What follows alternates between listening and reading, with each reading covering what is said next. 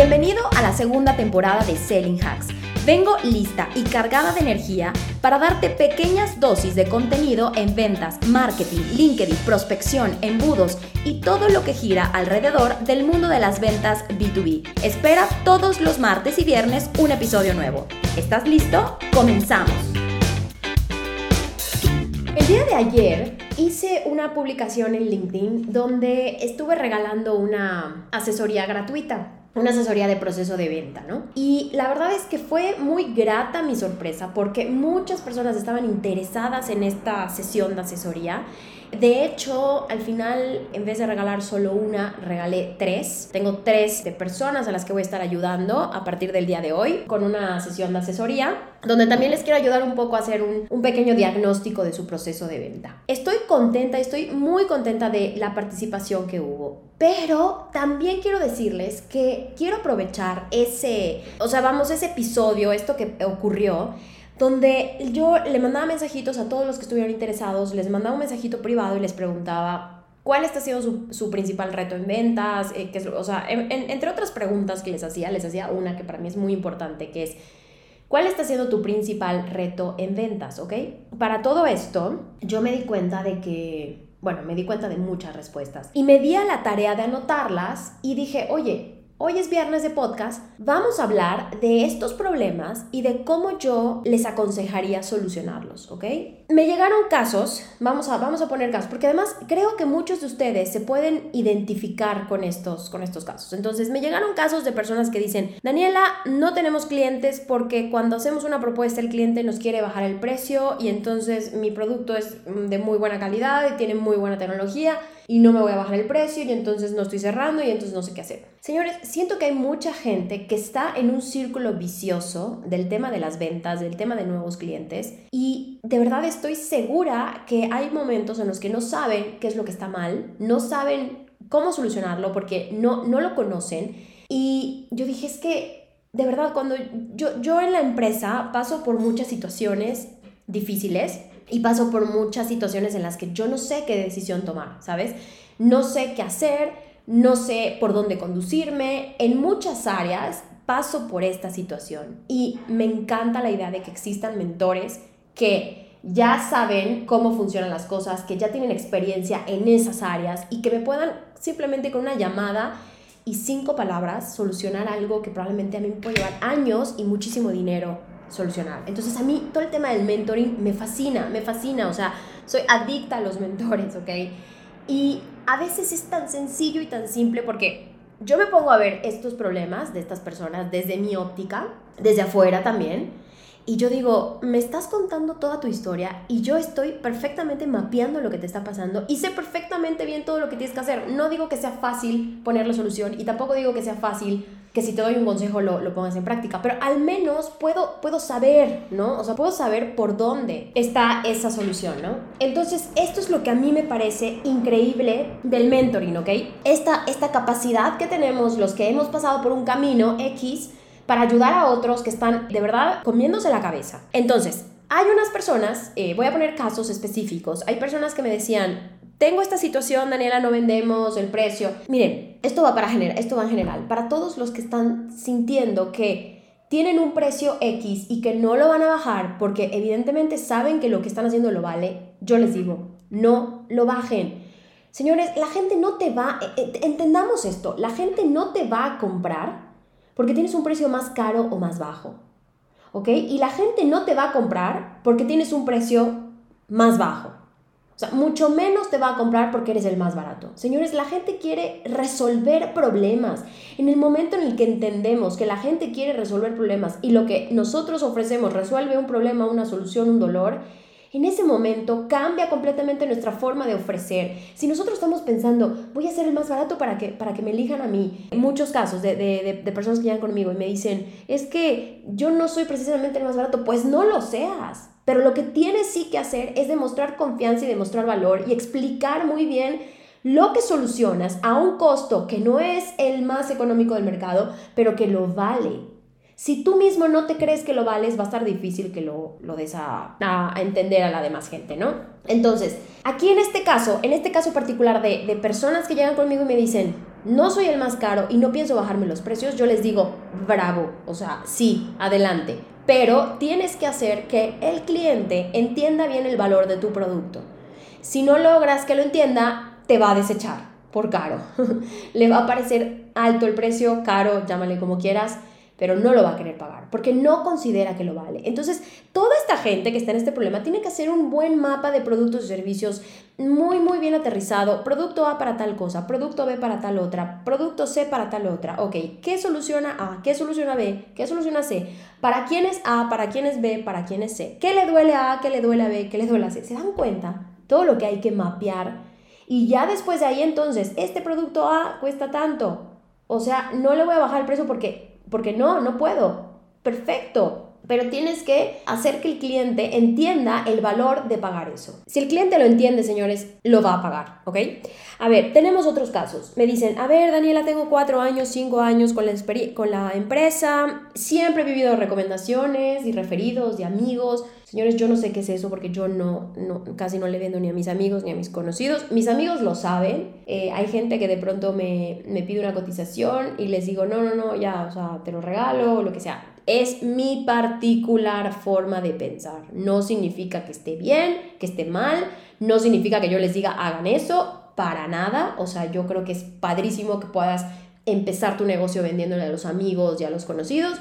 Yo en general siempre he sido de una política de yo no quiero tener relaciones, digamos, comerciales con la gente que viene a tomarse un vino a mi casa y si sí me lo piden y si lo necesitan, pues sí, se los doy. A veces les hago un, mejor precio, a veces les he regalado cosas. Hay cosas que se pueden regalar, hay cosas que no. Pero no me baso en, en, en, en, venderle a los amigos. O sea, no es, mi, no es mi línea de trabajo. No significa que no lo pueda hacer, no significa que tenga algo de malo hacerlo, para nada. Al contrario, qué padre que puedan ser tus clientes gente que te conoce, está fenomenal pero no es la línea en la que yo me desarrollo. Yo normalmente tengo mucha experiencia en convertir fríos en calientes. Eso es donde más tengo experiencia y por eso hago este podcast para ayudarles.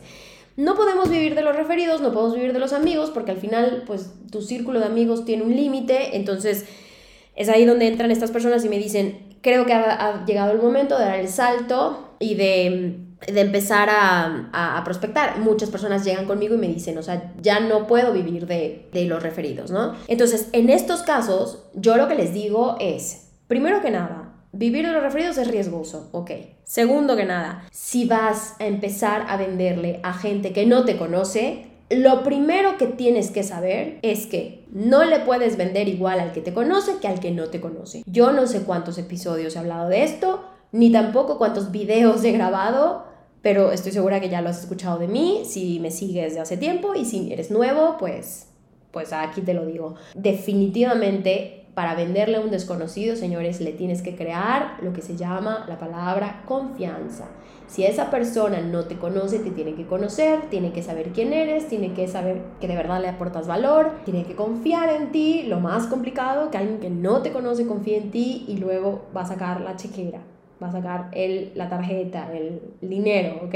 No quieras tratar a un desconocido como tratas a un conocido, porque el conocido o referido viene de que le dijeron fulano es el mejor, ve con él o con ella y punto, o sea, no hay más. Pero cuando la persona no te conoce, señores, Tú tienes que hacer un proceso, una metodología para crear esa confianza. Si no la haces y si lo tratas como tratas al conocido, esa persona no se engancha, no se convence, no lo cierras. Y esto aunque me la paso 10 millones de veces repitiendo en mis episodios del podcast, hay gente que todavía no lo entiende y siguen haciendo y cometiendo ese error. Por eso es que no me canso de decirlo y no me voy a cansar, lo voy a seguir diciendo todas las veces que sea necesario. Entonces, ¿Qué es lo que me dicen? Eh, voy a empezar a prospectar en frío. ¿Cuál es mi respuesta? Perfecto, nada más que tienes que tener un proceso. Si no tienes un proceso vas a llevarte mucha frustración, ¿vale? Ahora, hay unas personas que llegaron ayer y me dijeron, estoy en una industria muy competida, no sé cómo diferenciarme. Ayer grabé justo un video, ayer fue jueves de grabación y grabamos un video para las redes sociales que va a salir en unos cuantos días, no, no sé qué día está en la parrilla de contenidos, pero va a salir por ahí. Y es un video en el que hablo justo de este tema de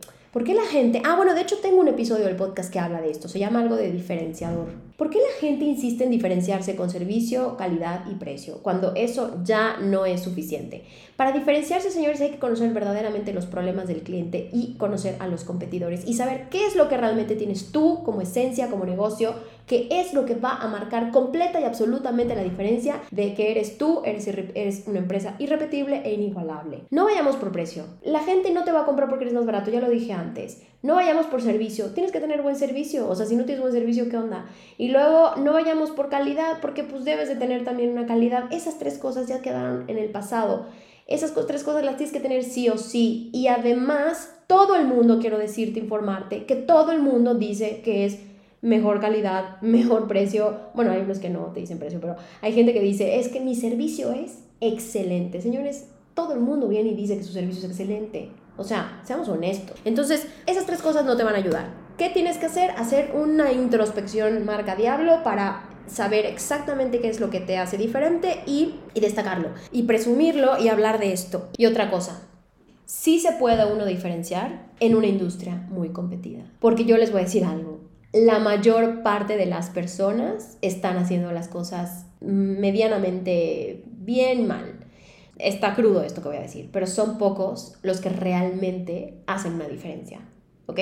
El montón de los jugadores de la industria en la que estás, estoy segura, el montón, eh, estoy hablando en términos generales, pueden haber excepciones, o sea, luego vienen y me dicen, no es cierto mi industria, ok, ok, pero vamos a ver, voy a hablar de términos generales. En la mayor parte de las industrias hay muchos players, pero estoy segura que en muchas industrias hay mucha gente haciendo las cosas de forma mediocre, haciendo las cosas, a la y se va es muy fácil destacar haciendo las cosas bien. Bueno, no es muy fácil, probablemente es complicado, pero es muy fácil decir, voy a destacar en esto porque los demás no lo están haciendo, ¿ok? Entonces sí se puede y sí puedes destacar en una industria competida. Aquí voy a traer un ejemplo.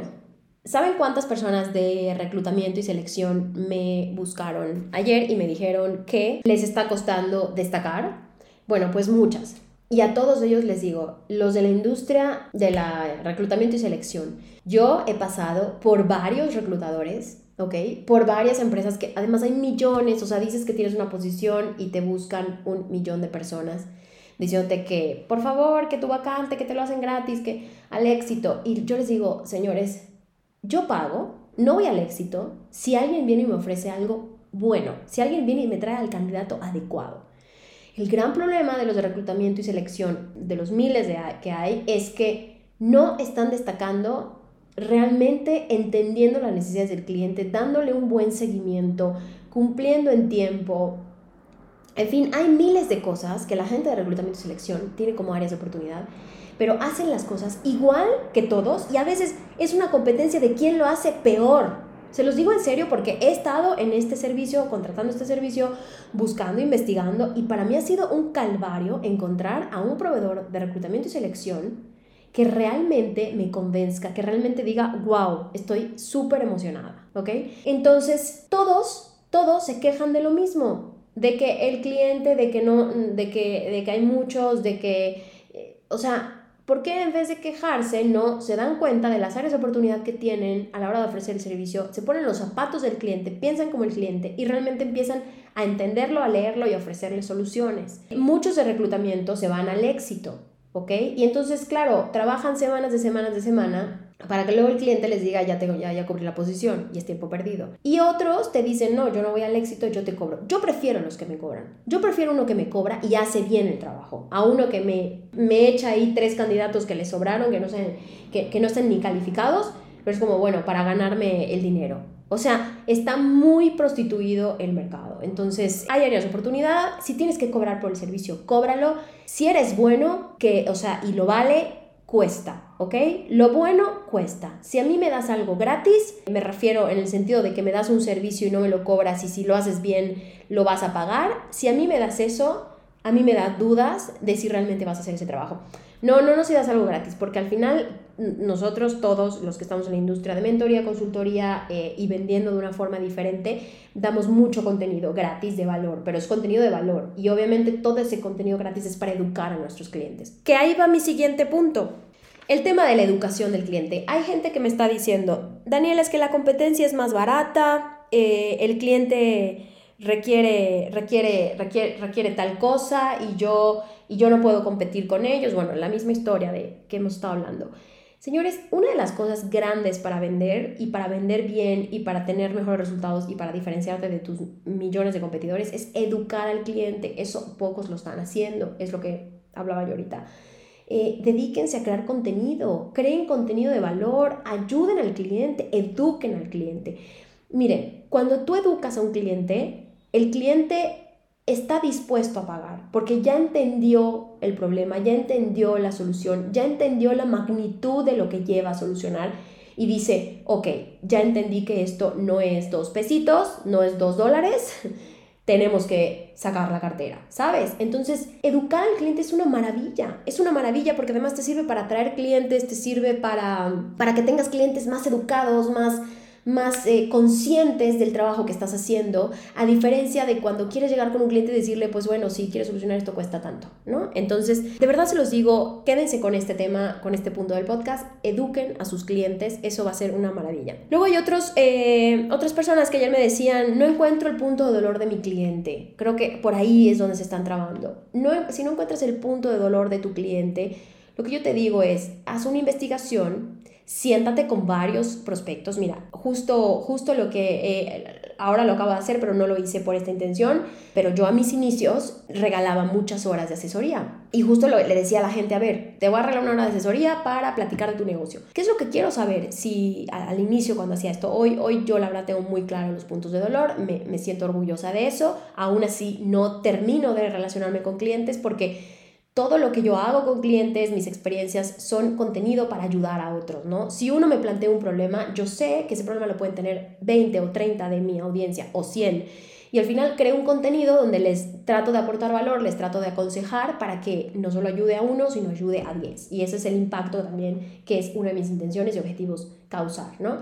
Ahora, ¿Qué pasa cuando alguien me dice, Daniela, no encuentro puntos de dolor? Siéntate con tus clientes potenciales, regálales una hora de asesoría de tu tiempo y pregúntale cuáles son los retos más difíciles que está encontrando. Es así de simple.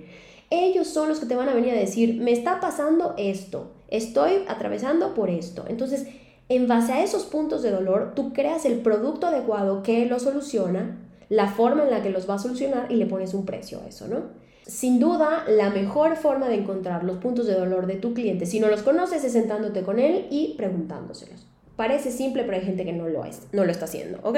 Creo que muchos adolecen de esto. Creo que la mejor forma de, llevar el tema de hay muchos competidores en el mercado es diferenciarte, educar, destacar eh, y sobre todo no usar los diferenciadores típicos y comunes que ya hablé. Les agradezco muchísimo a todos los que respondieron, a todos los que estuvieron interesados en la, en la asesoría. Ya cerré, bueno, dije que era un lugar, evidentemente me salí de lo, de lo planeado, o sea, regalé tres sesiones. Hay algunas personas que me escribieron, me, me contaron sus problemas y no les he podido dar respuesta para, para ver qué hacer con ellos. Voy a encontrar la forma de ayudarlos, si no es a través de mí, a través del equipo, por supuesto.